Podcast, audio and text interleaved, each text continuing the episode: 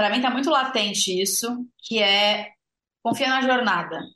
É, eu tenho me permitido muito aceitar fracassos e não achar que esses fracassos são determinantes para o sucesso da minha empresa. Eu vejo com muita facilidade os resultados que não chegam como eu gostaria.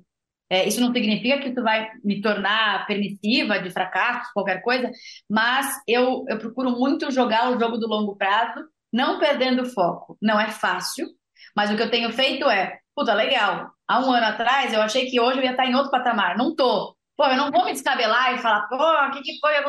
Tá, o que, que eu aprendi nesse ano e vai fazer com que o ano que vem eu esteja muito mais preparada para enfrentar esse ano que vem.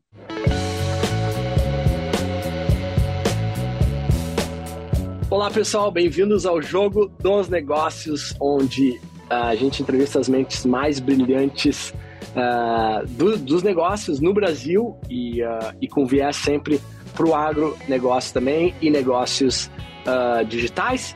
É, hoje a gente tem o prazer de ter a Andréa Mesquita, uma grande amiga aí, uma empreendedora de, de sucesso, e vocês vão pe poder pegar alguns insights, vários insights é, dentro de vários aspectos que ela tem inovado aí uh, no dia a dia da operação dela.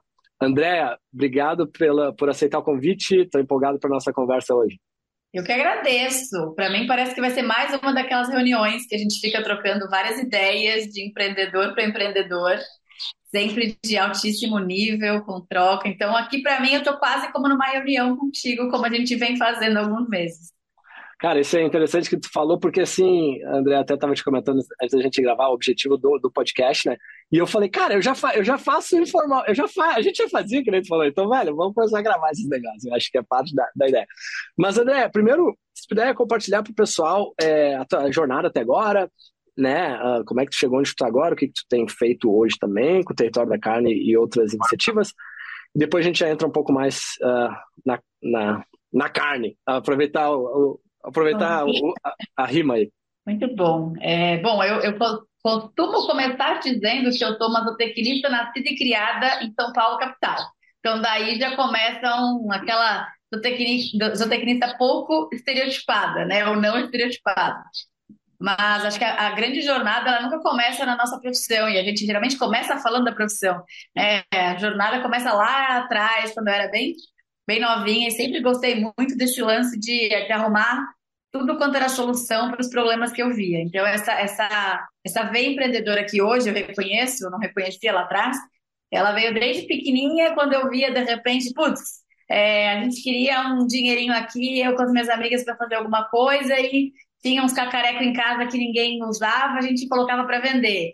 Aí a gente queria ah, tomar um sorvete na praia, a gente falava que ia fazer massagem no pai de uma delas ali no ombro para relaxar, para ganhar 15 reais.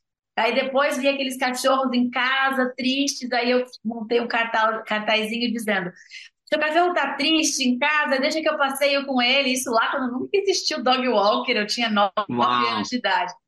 E aí eu fui vendo que era muito legal você resolver problema em troca de algum valor monetário, né? Porque naquela época a gente não tinha muita noção do que, que ia dar e tal.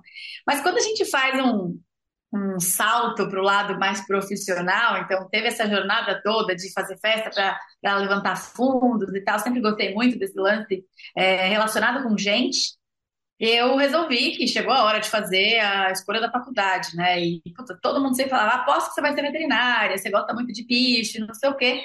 E eu falava, talvez eu vá ser veterinária mesmo, gosto, aquela coisinha de, de criança, né? Bom, você, você também é da área, né, Márcia? Então você sabe, as pessoas que, que veem você com um cachorro falam, ah, aposto que vai ser veterinária quando você crescer. E eu, de fato, dizia que ia ser veterinária. E fui fazer um teste vocacional ali na hora de, de escolher as profissões e descobri a zootecnia. Falei, pô, tem, existe algo além da, da, veterinária que também mexe com bicho. E me encantou um pouco mais esse lance de produção, de fazenda, é, não ter tanta parte clínica, aliás, não tem nada da parte clínica praticamente. E eu falei, eu gostei desse negócio aí. Mas a primeira faculdade que eu prestei foi na área de comunicação, no Mackenzie, e eu não passei. Eu fui lá, tipo, ah, sei e tal, não sei o quê.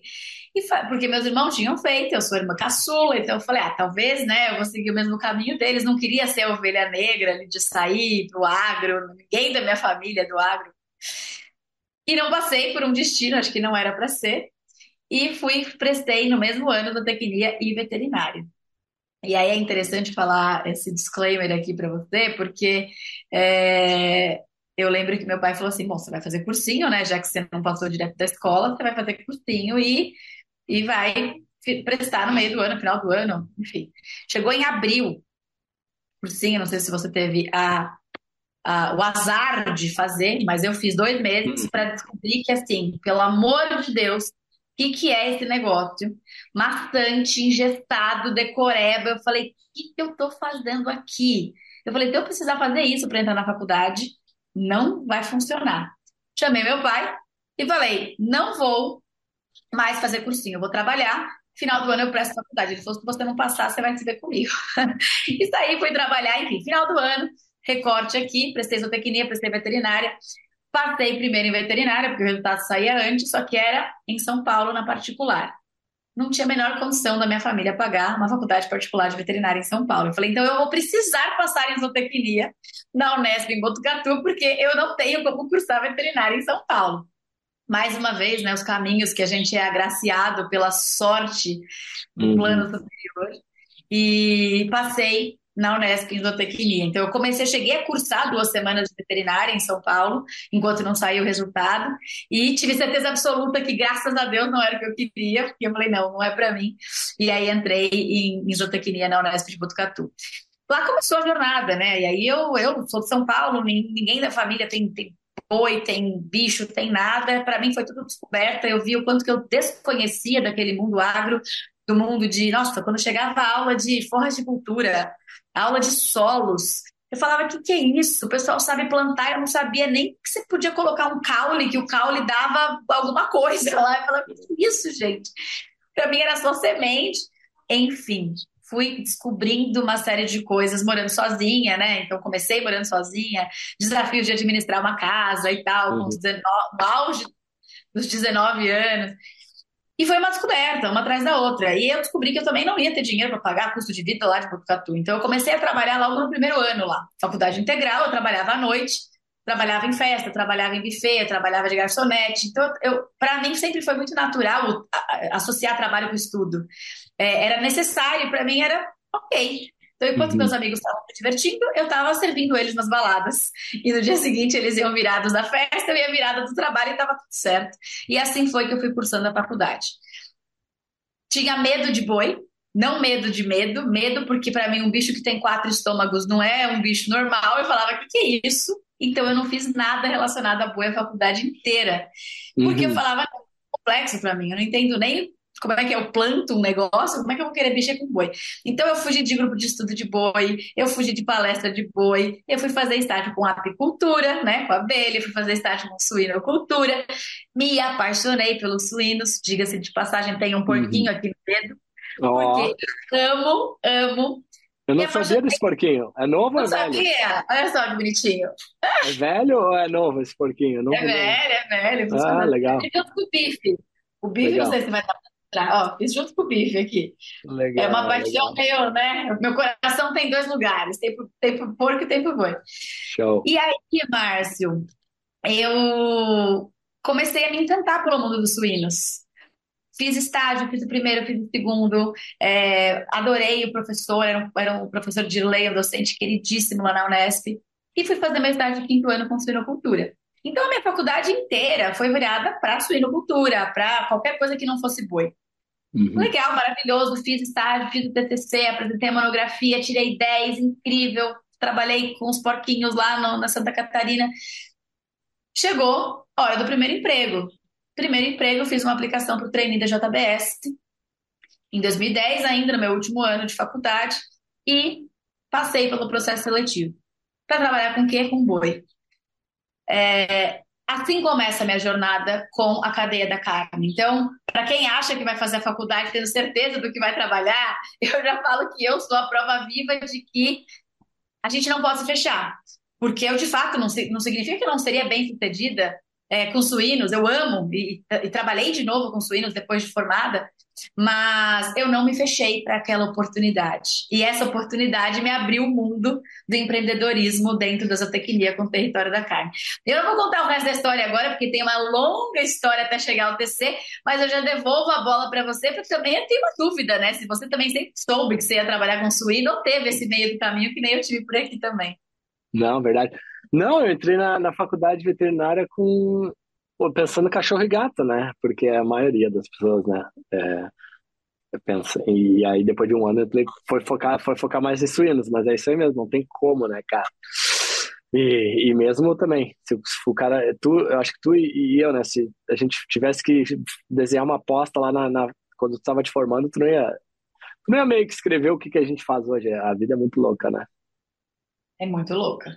É muito louca. E aí, quando eu comecei na JBS como trainee, aí que eu quando que a faculdade ela não seria o preparo para trabalho como eu esperava que fosse e nem acho que tem que ser, né? É, até porque eu acho mais um disclaimer aqui entre nós, já que a gente fala abertamente sobre isso, é, as faculdades no modelo de agrárias como elas são hoje, elas estão com os dias contadíssimos, né? A gente não pode mais permitir que depois de cinco anos estudando di, dioturnamente, fazendo estágio, fazendo grupo de estudo, testar para entrar num frigorífico que eu não sabia avaliar o que, que era problema, o que, que não era ali, porque não, não tava, não tinha esse esse treinamento, né? Então, quando eu olhei para, né, entrei no, no, frigorífico, comecei a trabalhar no on the job training ali do, do, do processo de trainee, eu falei, quem sou eu na fila do pão? O que, que eu tenho aqui para agregar? Eu sou formada já, então fica aquela aquele medo, né? Aquela frustração, você fala assim, eu sou formada, eles esperam algo de mim, mas ao mesmo tempo eu não sei nada do que se passa aqui, eu tenho que conhecer os processos. E aí que eu acho que entra muita humildade, né? De você pôr o rabinho entre as pernas, falar, beleza, eu tenho um diploma de uma boa escola, estudei cinco anos, mas não sei nada do que está se passando aqui. Talvez o que eu saiba, eles não saibam e vice-versa, então vamos trocar. E foi, foi tudo que eu fiz. Então, eu, por não saber, eu digo que acho que esse foi meu grande acerto para conseguir trabalhar hoje no mercado da carne, foi ter sido muito transparente em dizer para os meus gestores, meus líderes, meus pais, que eu não sabia nada de boi. Que eu era uma zootecnista que não sabia nada sobre boi, muito menos carne. E isso me colocou numa posição de constante aprendizado. Né? Então eu falei, cara, eu não sei, eu vou ter que saber, porque eu estou empregado, eu estou recebendo um salário, é, eles esperam algo de mim. Então eu fui meu, fui tipo sprint. Eu falei, tudo que eu aprendi em cinco anos, eu vou ter que aprender aqui durante esse trainee.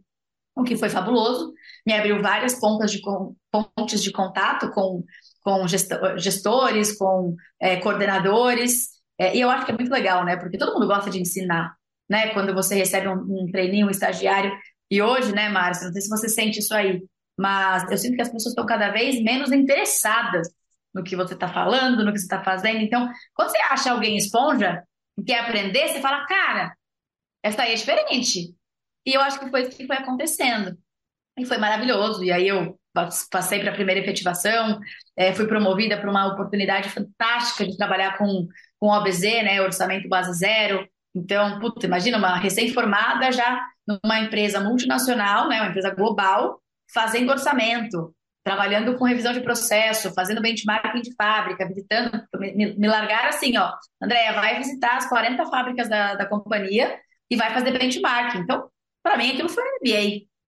E aí eu curti demais, tive várias promoções, é, passei por, por algumas áreas, pesquisa e desenvolvimento, é, passei por engenharia de processos, e, e, consegui ter a oportunidade de fazer um trabalho com embalagens, né, redução de custos de embalagens, que me deu muita bagagem para o que eu faço hoje, porque eu ia lá em ponto de vendas para ver como é que as embalagens estavam sendo, as carnes estavam sendo apresentadas, eu ia nas fábricas para ver como é que as carnes eram é, descartadas caso eu tivesse tido algum tipo de problema, de desvio, e aí eu vi muita oportunidade de dinheiro. E aí foi quando eu comecei a ter chavinhas virando na minha mente. Eu falo, puta, eu tô aqui com uma oportunidade de trabalhar para um terceiro, mas eu posso intraempreender, eu posso criar projetos, eu posso vender esses projetos. E aí eu tinha carta verde ali, sabe? Para passe livre para negociar, para fazer e tal. Isso aconteceu ao longo de três anos. Até chegou um momento que eu vi ali que eu queria muita coisa e as coisas eram muito lentas, né? Esse ritmo nosso de empreendedor numa empresa grande, global, que também muda muito a todo tempo. E aí eu comecei a me desencantar com algumas coisas. naturais, né? Eu acho que é natural para quando você tem uma mente muito acelerada.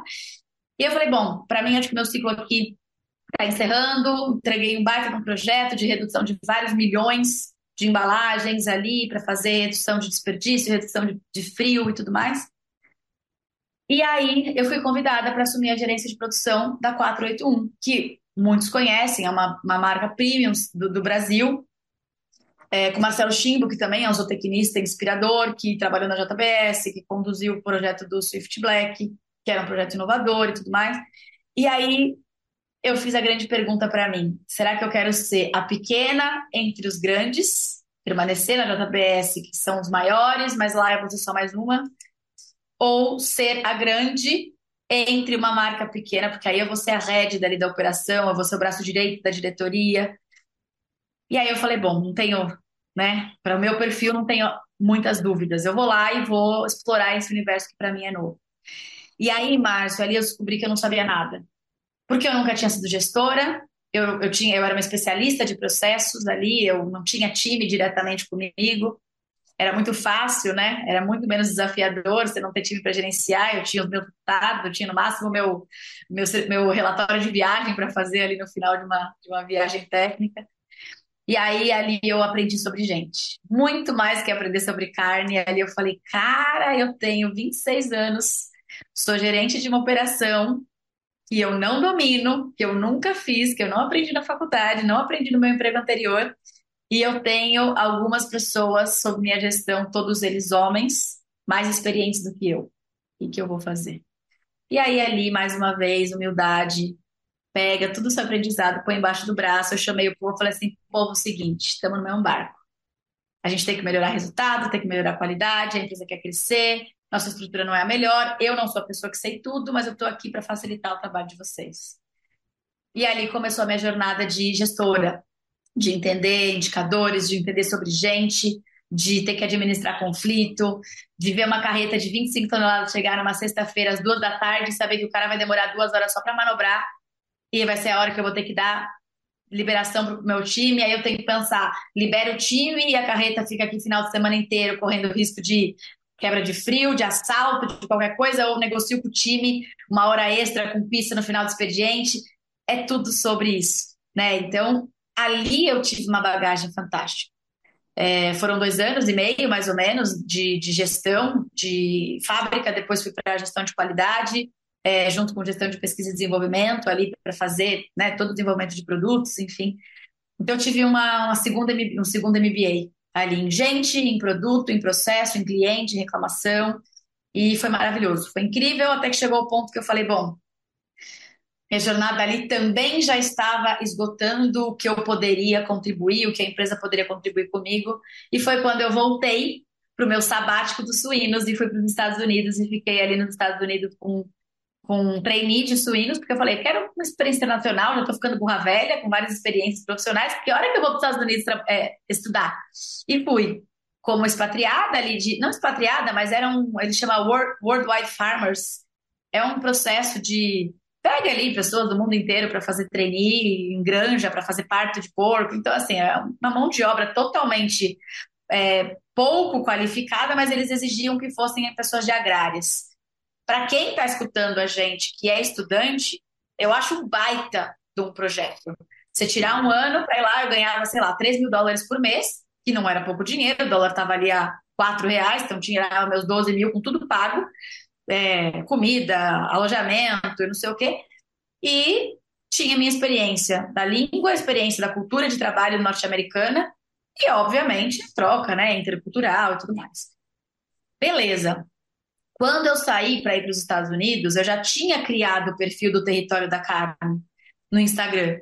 Por quê? Quando eu trabalhava ali com os meus clientes, com os, os varejistas, os restaurantes, eu falava, cara, a gente tem uma carne de tão alta qualidade e eu tenho umas reclamações de cliente tão banais que eu preciso ajudar esse cara. Não tem problema com essa carne, porque, para você ver, né? O cara às vezes ligava e falava, a carne está com odor alterado vou ter que descartar e você vai ter que me repor. Eu falava, não tem essa carne para te repor. Essa carne foi selecionada a dedo, um animal selecionado no pasto, que eu trouxe para abate, manipulei, não tem para te repor, não é assim, né? Qualquer demanda. Por que, que essa carne está com odor alterado? Ah, porque a minha parrilha, é, eu tirei a carne para fazer na parrilha e no fim do dia não fiz, e aí eu voltei para a geladeira. E eu falava, essas pessoas estão perdendo carne por desconhecimento de processos.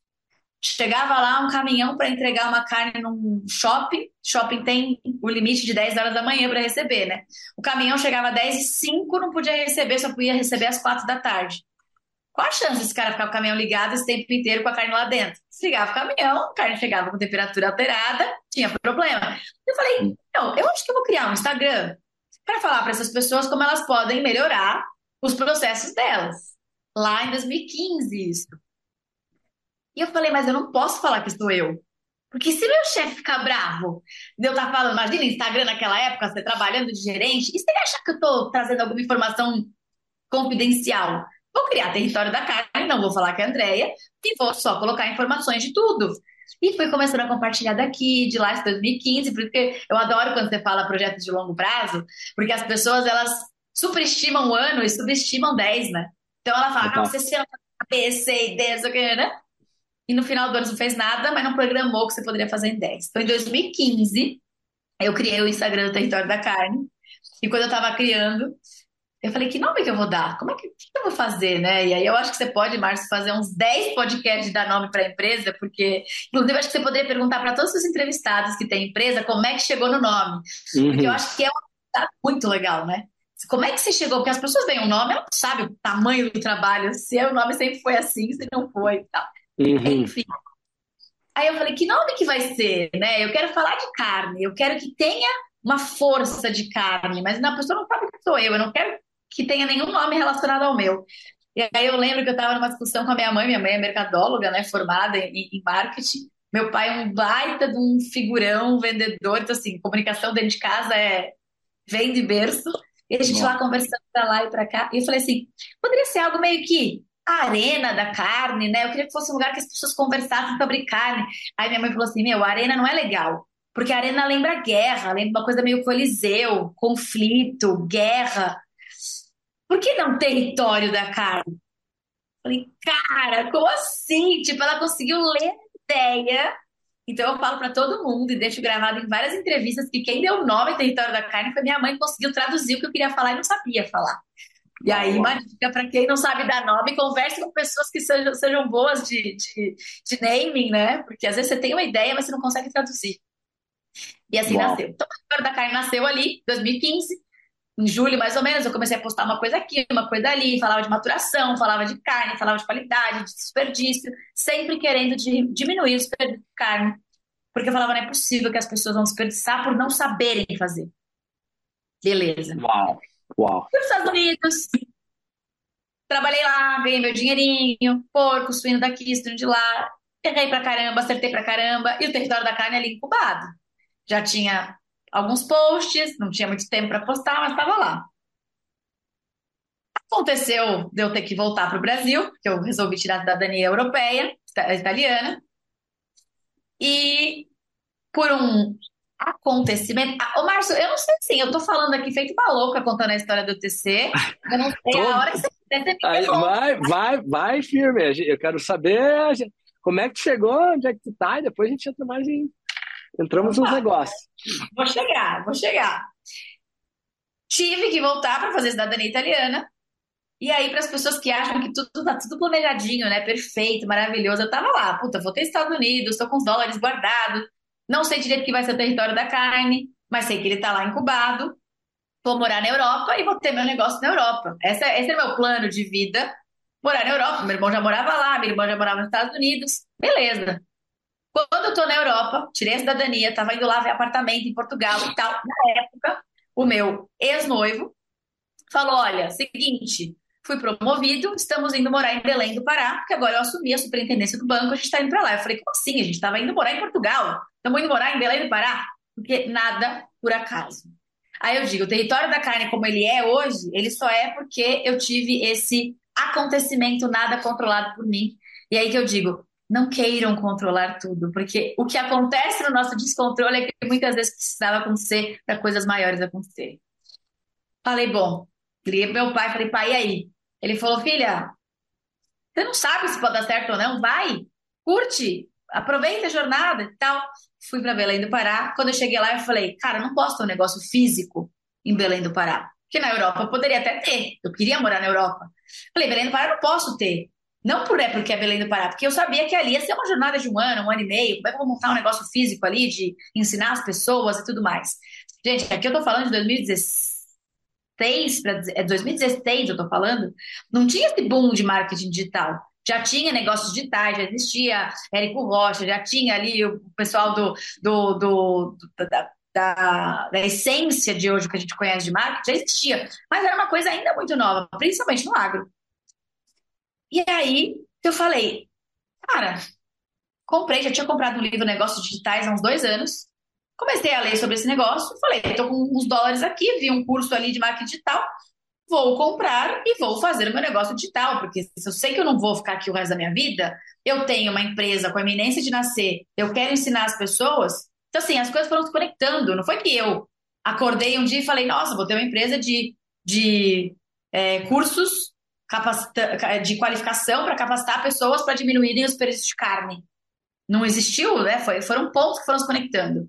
O fato de eu estar em Belém do Pará só acelerou o processo de eu ter certeza que não seria nada presencial o que foi foi, foi mandatório para o TC ter nascido. Senão, não teria, eu não teria dinheiro ali para abrir uma escola, alugar um escritório. Então, eu falei, cara, quanto que eu tenho de dinheiro? Ah, eu tenho 6 mil reais para pagar o curso e tenho mais uma coisinha ali para fazer um site e tal. Foi como começou. Fiz o curso, entrei de cabeça no curso, falei, cara, eu preciso aprender, e aí, eu, quando eu quero aprender, eu sou realmente dedicadíssima, sou, puta, é, vou fazer, sou Caxias, fazer exercício e tal. Beleza. Fiz, fui fazendo tudo, fiz um, um desafio lá do, do curso, ganhei o, o, o upgrade ali para a área VIP do, do, curso presencial, do encontro presencial e tal. Falei, como fazer esse negócio? Contratei um cara para fazer o meu branding, para entender quem era o território da carne na época. O território da carne era esse símbololinho aqui do Tibone, porque o T do território da carne era um Tibone. Eu falei, uhum. cara, mas eu quero ser esse especialista em desperdício, redução de desperdício, melhoria de lucro, não sei o que, eu posso me apresentar como Tibone, né? Tem que ser uma coisa mais clássica. Então, eu fui aprender sobre formação de marca, persona e tudo mais. Contratei essa pessoa, um querido também. A gente fez a marca do TC, aí nasceu o processo de, meu, vários meses. Não, essa eu não gostei, e volta, não sei o que, não sei o que, né? Paciência, né? Nasceu o, o, o, logo do TC como ele é hoje, né? Que é a carinha do boi de lado, que não era uma carinha de boi na, na ideia principal, que é o TC. Fiz o site institucional.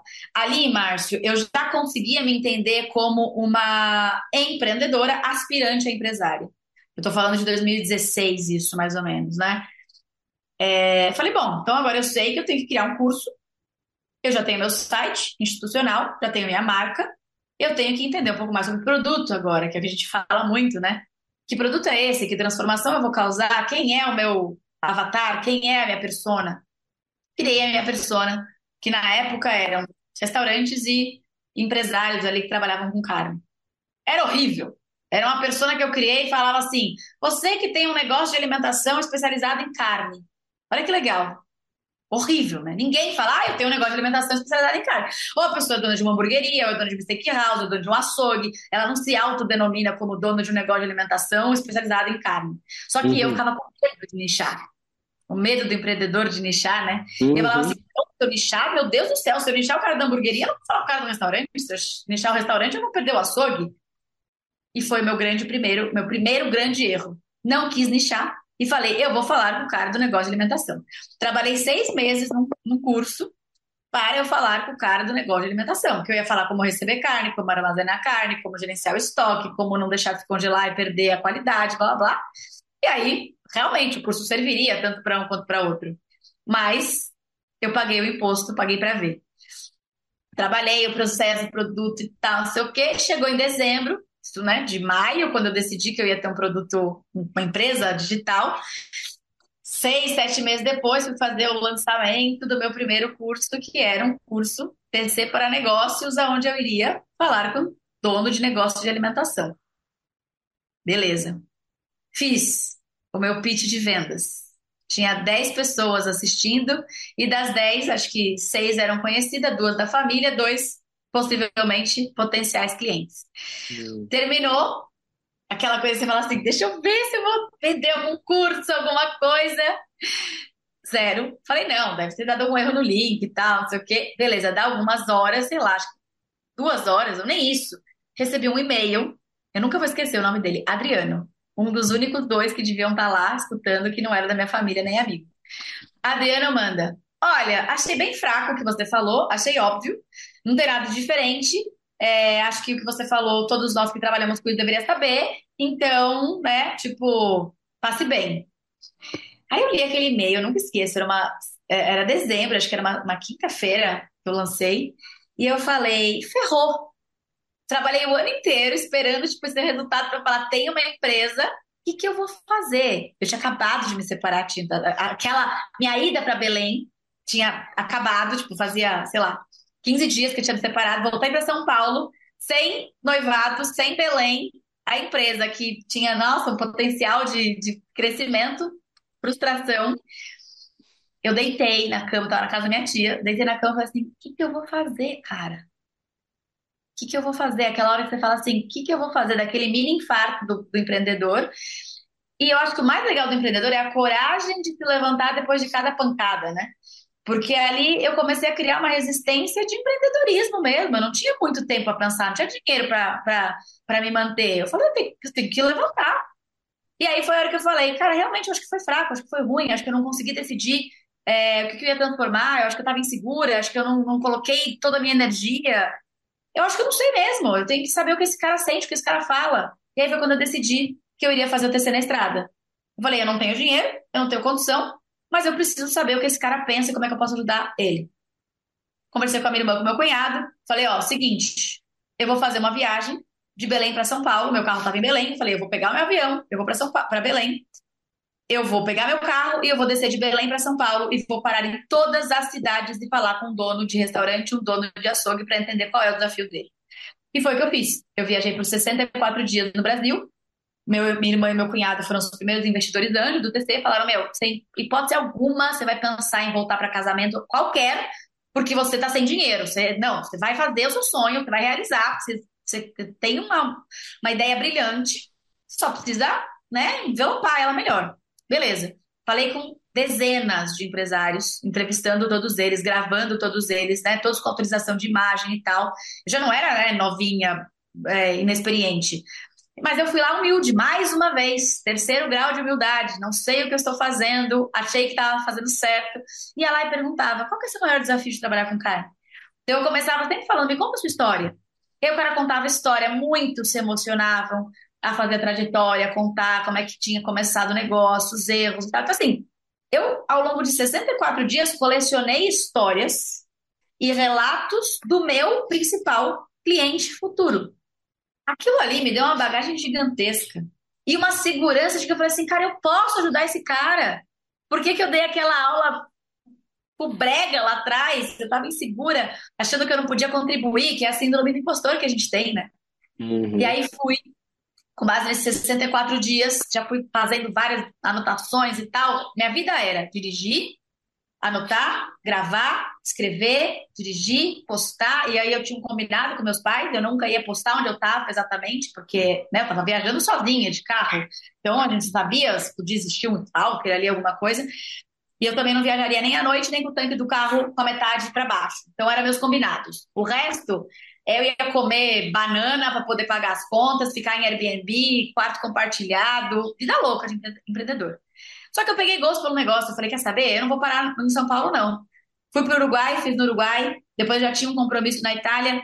Na Itália, já fiquei 30 dias na Itália fazendo entrevistas lá. Fui para a Rússia, fui para a Inglaterra, fui para a França, fui para a Suíça, fui para a Alemanha. Aí fui em nove países falando com pessoas que trabalhavam com carne. E a pergunta era sempre a mesma.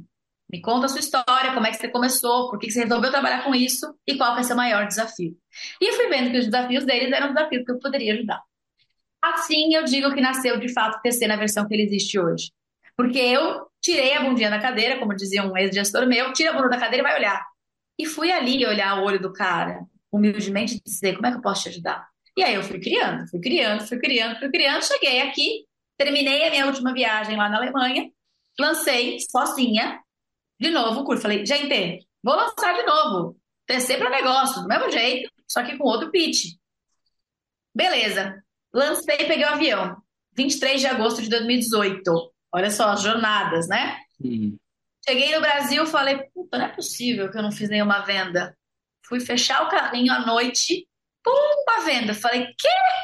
897 reais. Falei, vendi. É um erro, alguém comprou errado. Aí fui lá falar com a pessoa que comprou. Pra entender, né? Quem é você? Uhum. Aí eu fui entender que seria meu avatar, que eu tinha construído lá atrás, aí eu fui entendendo que não era.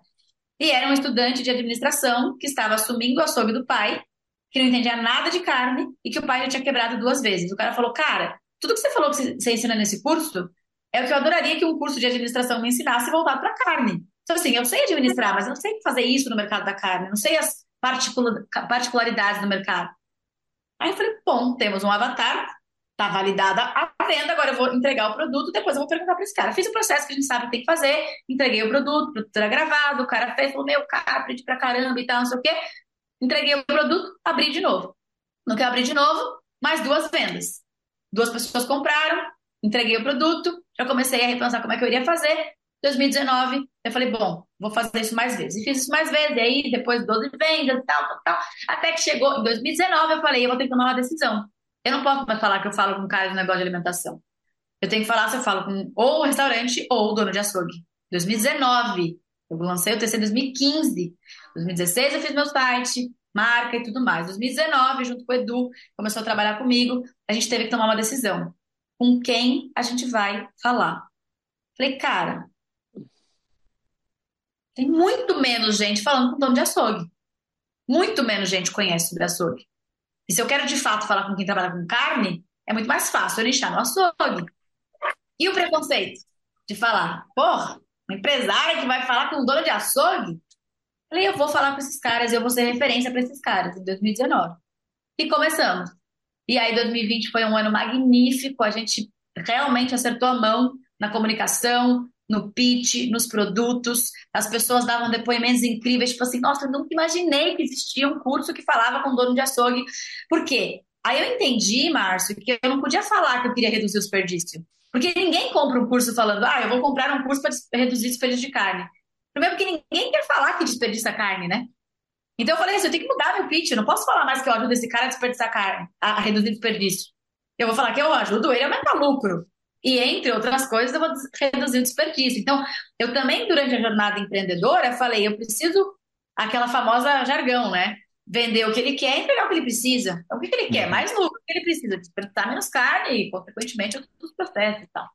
E aí, 2020 foi assim, a gente criou produtos presenciais, é, produtos para estudantes, produtos para outros avatares que não o principal.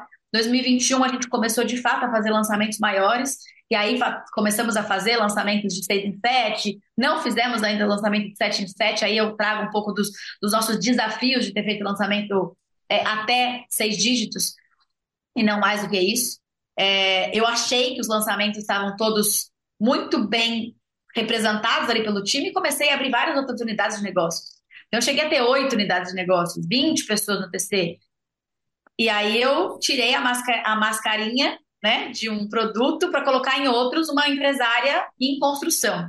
E aí eu tive que ser humilde de novo e falar, não, vamos resgatar, tirar algumas unidades. E aí a gente pode falar um pouco mais como é que está a atualidade. Mas acho que aqui deu uma, um bom panorama de como a gente chegou até aqui. Cara, muita coisa. Muitos insights bons aí, uh, André. Eu acho que a galera escutando, meu Deus, tirou dezenas de insights ali. É, Cara, tu falou isso aqui agora, né, de, de do foco, né, e, e, até vou te, até vou comentar porque nos últimos 30, 60 dias, para mim também, na minha jornada como empreendedor, tem sido uma virada de chave, que é o quê? Uh, todo, a gente sempre escuta, né, a gente tem que focar, a gente tem que focar, né, ah, tem que estar tá focado, legal. E aí vem um, uma coisa que eu achei bem interessante, que chama, no inglês é o better, more and, and you, né, e aí no, e aí no português, para né, para quem não, não, fala, não fala inglês, é o quê? É melhor, mais e, e, no, e novo, né? Ou seja, é, o novo é muito mais arriscado que o melhor. Ou seja, nós como empreendedores, a gente tem que fazer o melhor, ou seja, cara, o que a gente já faz tem que fazer dez vezes melhor, que a gente falou. Tu falou, cara, branding, tu falou a persona, posicionamento, esse é o melhor, né? E o, o, more, o mais ali já é abrir uma coisa que é, que é paralela, mas não é completamente. É um passo de distância, mas não é dois passos de distância, né? Só que o New, e às, e às vezes eu vejo que eu e a gente aqui no nosso próprio portfólio também, a gente expandiu muito, e aí agora a gente está focando, a gente basicamente diminuiu nosso portfólio pela metade, tá ligado? Então é, é loucura isso, né? Essa jornada, esse, esse foco. E aí a outra analogia, antes de passar a bola para ti de novo, que eu aprendi recentemente, que faz total sentido, é. Bom, duas coisas. Uma, uma pessoa que tinha um negócio que abriu e gerava, sei lá, um milhão de reais no ano, whatever, 10 milhões, e, e, e abriu mais dois, os três juntos davam a mesma quantidade de dinheiro depois. Tá? E aí, o, o, o, ponto, o outro ponto era o, o, um balde, né? A gente tem um balde ali que tem furos, né? E aí a gente quer ir para outro balde. E aí, uh, e aí os dois baldes têm furos. E esses furos eles começam a aumentar. E aí, cara, eu tô assim, uh, ultimamente para mim, eu, eu tô compartilhando porque foi muito virada de chave para mim nos últimos 30, 60 dias, que, cara, eu tenho que focar num balde e tapar os buracos. A gente acha que não tem buraco, mas a gente sabe que tem. Porque é muito assim, cara, é as coisas óbvias. Se eu fizer mais telefonemas ou mandar mais e-mails para, sei lá, prospecção, vendas e tal, vou, vou, vou, aumentar meu negócio? Sim. Se eu publicar mais nas redes sociais, vou, vou aumentar meu negócio? Sim. Se eu, vou, e a gente sabe que tudo isso a gente pode melhorar, só que a gente acha, e aí vem um, um, um, um feedback loop aí engraçado, que é quando a gente a, cre, abre um negócio novo, a gente tem esse feedback positivo que é, cara, deu certo, legal. E aí a gente continua nessa achando que coisas novas vão agregar, só que daí tá errado, já tem que virar a chave e falar, meu, né? Exato. Te atenção, te coloca uma puta pressão, porque tem mais pratinhos para equilibrar.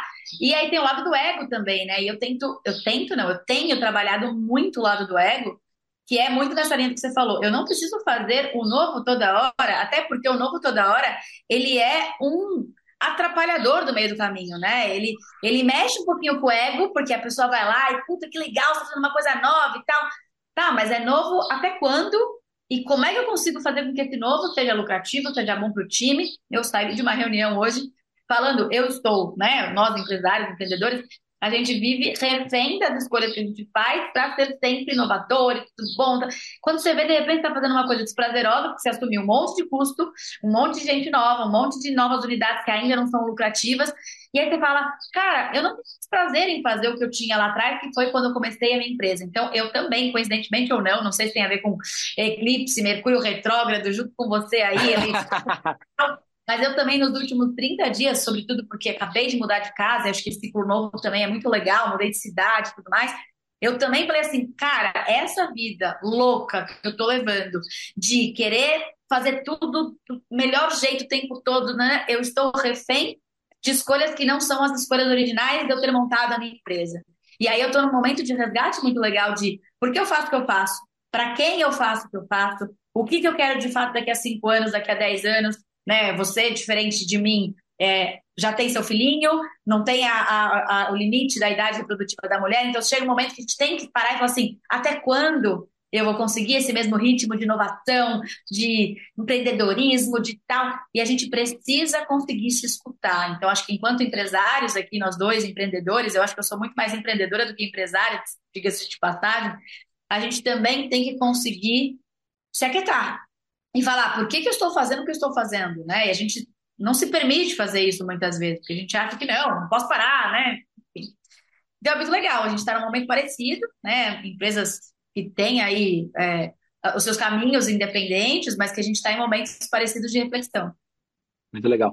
Um, e tu comentasse alguns livros e cursos, né? Uh, e eu sei que tu faz algumas mentorias também, uh, para compartilhar para o pessoal, assim, uh, o que que algum comentário nessa área, né? Assim, do ponto de vista número um do valor dessas coisas e número dois uh, de não ter obesidade. Muita muita gente sabe, né? Tem tem obesidade mental, sei lá qual é a palavra, mas não executa, né? Então você pode, pode comentar nesses dois pontos. Eu fiz algumas escolhas bem erradas em relação a isso nos últimos dois anos, para falar bem a verdade. É, eu investi muito dinheiro com o cunho de assim. É, e eu me preocupo muito para os meus alunos não fazerem isso, tá?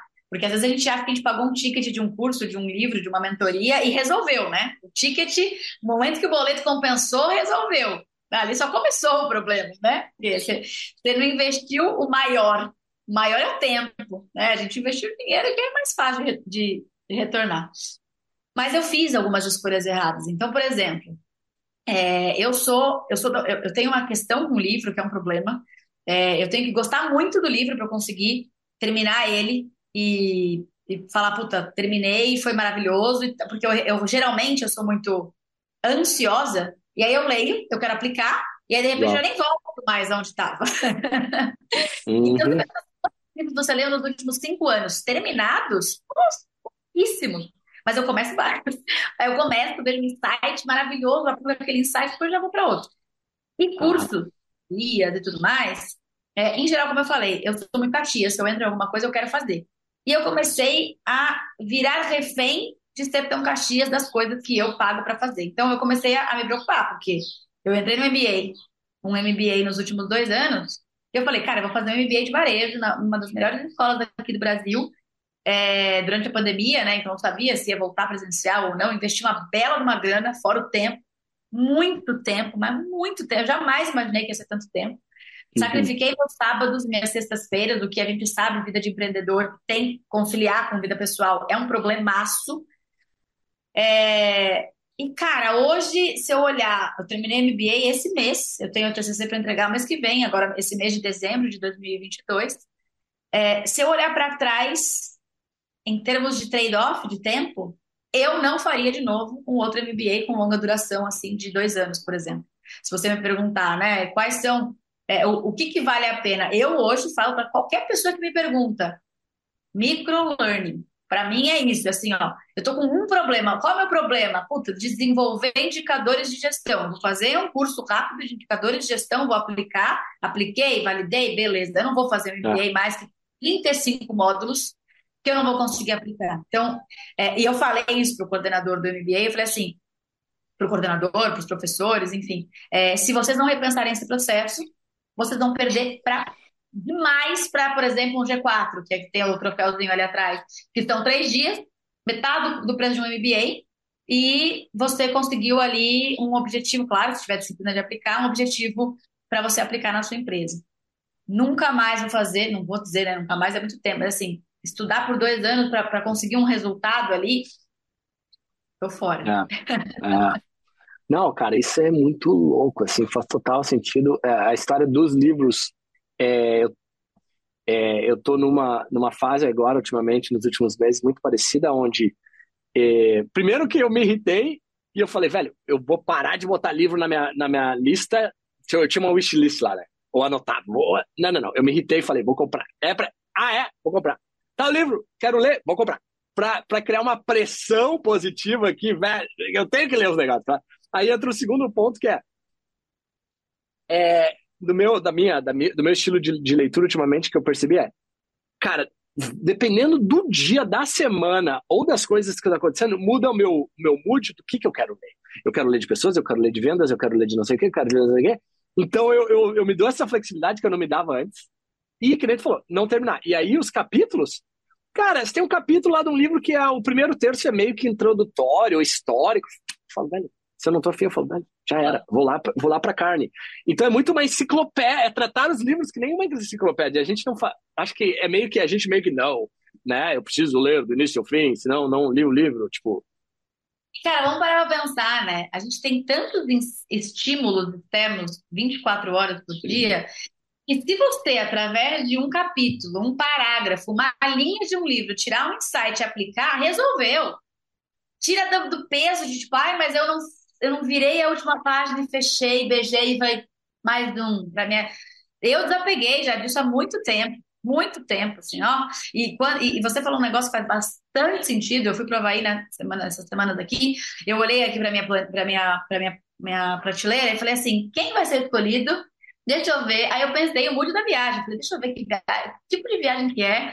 E aí eu olhei e peguei um ali, chama Sonho Grande, que é um livro que tá um tempão pra eu ler aqui. oh, eu tenho, eu tenho, eu comprei esse aí também, só não li. Eu li uns pedaços dele ali, mas eu abri, aí era um negócio muito, tipo, realmente empresa e tal, e que perto, né, das três empresas, dos três caras, e eu falei, cara, não é meu mood que eu quero provar aí. Aí eu olhei, do lado dele tava os originais, né, tipo, é um clássico, originais como os inconformistas mudam o mundo, que é a nossa cara. Aí eu olhei pra ele e falei, é esse. Vou levar. Levei, não tive um minuto de paz a viagem inteira, não li e tá tudo bem. Eu não voltei tipo, nossa, levei o livro para passear, não li, não, não li, não li, tá não. tá tudo bem, tá ali. É. E, e, nessa linha também, o que, que, que eu aprendi também recentemente? É, porque, de novo, quando o cara está começando a empresa, enfim, o cara é outra, outra, outra vibe, então depende da fase que a pessoa está. Mas a empresa está indo bem, tá indo bem, cara, você tem que maximizar esse retorno sobre o, o conhecimento, né? Ou seja, que, que, que eu, se eu tô lendo um livro e eu tô assim, ó, vidrado, e eu tô dirigindo, tem uma viagem de duas, três horas, cara, eu compro o áudio do livro. Tipo assim, ó, é, é tipo assim, e, e aí eu vi uma frase que é saúde e educação não tem orçamento. É verdade. É meio louco isso, né? E, e tipo, mas, mas até a gente, é difícil, para mim foi, demorou muito para fazer essa verdade, cara, de começar a ver que o maior retorno sobre investimento. O Warren Buffett fala isso faz décadas, né, cara? Investa na educação, é o teu melhor investimento. É verdade. No início, há dois anos atrás, eu não levava tão a sério isso. Ah, tá, ok. Hoje eu falo, velho, faz total sentido. Só que aí vem as perguntas de como que tu usa isso, onde é, qual, qual educação, como, quando e tal. Então acho que é por isso que eu tô empolgado nesse assunto ultimamente. É muito legal, porque quando você não coloca uma meta cega e ali engessada, você simplesmente abre um pedacinho na sua mente, você fala assim, tudo que eu aprender, em algum momento eu vou resgatar. Se eu tiver ali, né, mindfulness, se eu não estiver lendo ali só para inglês ver. Então, o que, que eu sempre me propus a fazer? Cara, eu sei que talvez isso hoje não vai fazer sentido, mas eu tô com vontade de ler, eu vou estudar, seja de Oponopono, a meditação, a, a cena, o Tite, a construção civil, whatever, em algum momento isso vai fazer sentido. Se é um assunto que eu não tenho nenhum prazer, por exemplo, eu não tenho prazer por assuntos de investimento financeiro. Não tenho prazer nenhum, não gosto, não tenho aptidão. Danilo, meu noivo, ama. Pronto, eu, eu tenho uma conversa com ele que é assim: você resolve eu pego meu salário inteiro e te dou para você fazer multiplicar. Eu sei fazer o dinheiro, mas multiplicar o dinheiro eu não quero nem aprender. E eu acho que a gente tem que se respeitar nisso. Porque às vezes a gente fica Instagram, Instagramando ali, tipo, ah, mas o Caio tem muito de política, eu queria muito gostar de política, mas você não gosta. Você minimamente tem que entender para não ser um Zé Mané, mas não se force a gostar de algo, porque cada um nasceu com um DNA específico, né? Complementar. Se a gente tenta mudar essa natureza, acho que é aí que a gente sofre, vive numa prisão desnecessária. Cara, e, e aí tu puxou um link muito forte que é ah, para a galera que está ouvindo, quem não fez teste de personalidade, né, desde o DISC até aquele 16 personalidades e outros. Essa semana eu fiz um diferente que chama Culture Index. É uma, é uma, é uma empresa pequena e foi, eu achei bem legal e eu acho que até a gente vai implementar na empresa, mas é tu tem o, o DISC tem algo parecido, né? Que tu tem o teu natural e o teu adaptado. E aí, daí o que, o que eu não sabia, que eu aprendi ontem, que foi que o ideal, é meio, é meio óbvio, né? Mas o ideal é que o teu natural e adaptado estejam idênticos. Quer dizer que tu, teu natural, tu tá trabalhando no teu, no teu natural, no teu eu. Tu não tá, tipo, sei lá, se botar eu e tu para trabalhar para uma grande corporação e a gente tá lá no dia a dia e não dá pra fazer nada, a gente vai ficar puto. Porque a gente tá tentando se adaptar lá no negócio e bora. Então, então é, eu, eu, eu, tra, eu trago isso mais para essa parte de autoconhecimento, né, pro pessoal, uh, quem não fez, fazer.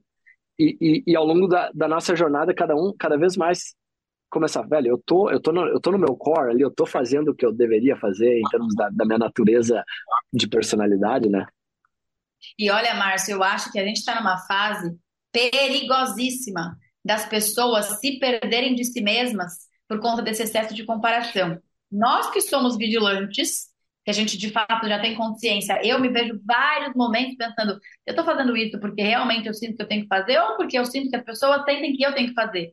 E aí, recentemente, eu tive, meu, também virei uma puta de uma chave aqui, porque na minha cabeça eu tava, nossa, vou mudar de cidade, vou alugar um escritório, quero time presencial, não quero mais esse, esse modelo à distância, para mim eu quero empresa pulsando ali, reunião e tal. Aí eu mudei de casa, uma puta casa gostosa, jardim, piscina, né. Primeira semana aqui eu trabalhando, fiz um cafezinho, fui pisar na, na grama e vi a piscina. Falei, quer saber? Eu vou entrar na piscina. Aí falei, eu vou querer montar um escritório e perder essa liberdade, de repente, no meio do dia, eu poder ir para a piscina e voltar. Aí falei, por que, que eu pensei que eu queria um escritório? Porque eu incuti na minha cabeça que a sociedade queria de mim uma empresa que tivesse um escritório, onde eu chamasse as pessoas para reunião. Mas o que eu quero é isso, eu quero poder gravar com você, você está nos Estados Unidos, eu estou aqui, eu estou em casa, vai terminar a reunião, vou almoçar em casa, vou passar com a cachorro. Isso me traz felicidade, podendo transformar o que eu transformo o mundo.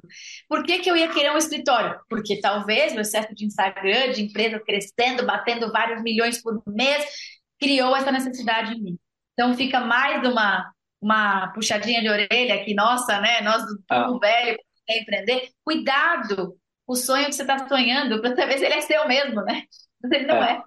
Total. E, e, nesse link, até para a gente finalizar é, a nossa conversa já muito em breve, uh, por exemplo, tu olha para o Flávio Augusto ali né, na WhatsApp, ele mora, enfim, em Orlando, mas tem escritório, ou seja, nada impede de, se a gente é, porque eu, eu concordo num ponto, que o escritório ele, ele é mais produtivo, né, obviamente. Tu observa ali o, o próprio Elon Musk ali chamando a Tesla, Twitter para trabalhar no escritório, empresas de 10 mil pessoas, assim, ele deve ter, assim, ele deve saber uma coisinha ou outra melhor, mais que a gente. O cara, né? Uh, é uma empresa de 10 mil funcionários, né? A pergunta é, é, quero. Quero. É, bom, é, tem esse outro ponto também, né? Mas, mas eu acho que talvez um insight para nós é. Eu, eu, eu, se eu pudesse, eu, eu, eu pensei sobre esse escritório também recentemente. E, e eu falo, cara, talvez quem sabe um dia. Só que, tipo, eu, não quer dizer que eu vou estar lá. Mas talvez a empresa vai ter. Entendeu? Então, enfim, esse é outra. Esse é um insight interessante, sei lá. Mas é uma jornada, né? E, e, André, se tivesse que finalizar a conversa de hoje, eu já sei que a gente vai ter que gravar vários podcasts aí, pode, pode ficar tranquilo, e não falo isso. Não falo isso porque todo mundo fala isso, não, eu falo isso de verdade. A gente vai ter que gravar vários podcasts. É, o ponto que eu quero finalizar é assim: o que que. Se tu tivesse que dar um conselho para uma pessoa hoje que está empreendendo, tá? Não, não alguém que quer empreender, alguém que está empreendendo, que tem um negócio, e algum conselho baseado assim nos teus aprendizados, erros dos últimos poucos anos aí, é, o que, que tu, não porque tu tenhas poucos anos, eu digo, os erros mais recentes, é, é, é, o ponto que eu quero trazer, o que que tu diria? Para mim está muito latente isso, que é confiar na jornada. É, eu tenho me permitido muito aceitar fracassos e não achar que esses fracassos são determinantes para o sucesso da minha empresa. Eu vejo com muita facilidade os resultados que não chegam como eu gostaria. É, isso não significa que isso vai me tornar permissiva de fracasso, qualquer coisa, mas eu, eu procuro muito jogar o jogo do longo prazo, não perdendo foco. Não é fácil, mas o que eu tenho feito é, puta, legal, há um ano atrás eu achei que hoje eu ia estar em outro patamar, não tô. Pô, eu não vou me descabelar e falar, pô, o que, que foi? Tá, o que, que eu aprendi nesse ano e vai fazer com que o ano que vem eu esteja muito mais preparada para enfrentar esse ano que vem. Então, o que, que eu diria para quem está empreendendo? Cara, faz cinco anos que eu tenho a minha empresa, uma empresa nova. O que, que eu quero saber de ser uma puta empresária de mega sucesso com cinco anos de jornada, sendo que eu não tenho histórico de, de, de empreendedorismo, de nada? É, então, é. eu estou cada dia mais paciente com as escolhas, com os fracassos, com os deslizes, sendo mais tolerante, mas não fazendo com que eu fique numa zona de conforto, mas sendo muito menos punitiva e muito mais aproveitadora desses fracassos. Então, acho que isso fica como uma recomendação de que o jogo do longo prazo ele sempre vai ser muito melhor. Ah, não, cara, isso aí entra na veia também nessa história do meu aprendizado nos últimos meses, porque a hora que eu botei na minha cabeça, falei, cara, eu vou fazer a mesma coisa que eu tô fazendo pelos próximos 10 anos, 5 a 10 anos. 5, é, bota 5, mas vamos dizer que é 10, tá? Pelos próximos 10 anos. Cara, número um, baixou muito a minha ansiedade, porque antes eu tava assim, nossa, tem muita oportunidade, o gargalo sou eu. Não, não, não eu vou fazer a mesma coisa que eu tô fazendo hoje. E, cara, é boring, é chato para nós. É um saco! Tu, quase por a parte de ti vai morrer por dentro. E vai!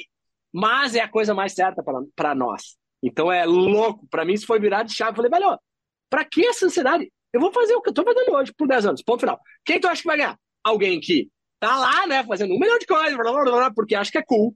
Ou a pessoa que tá boring aí por 10 anos. Então, é, para mim, é muito alinhado com o que tu acabou de falar. Não, olha, obrigado pelo teu tempo, foi, foi, uh, foi sensacional, André. A gente vai gravar outros aí muito em breve e, e a gente se fala.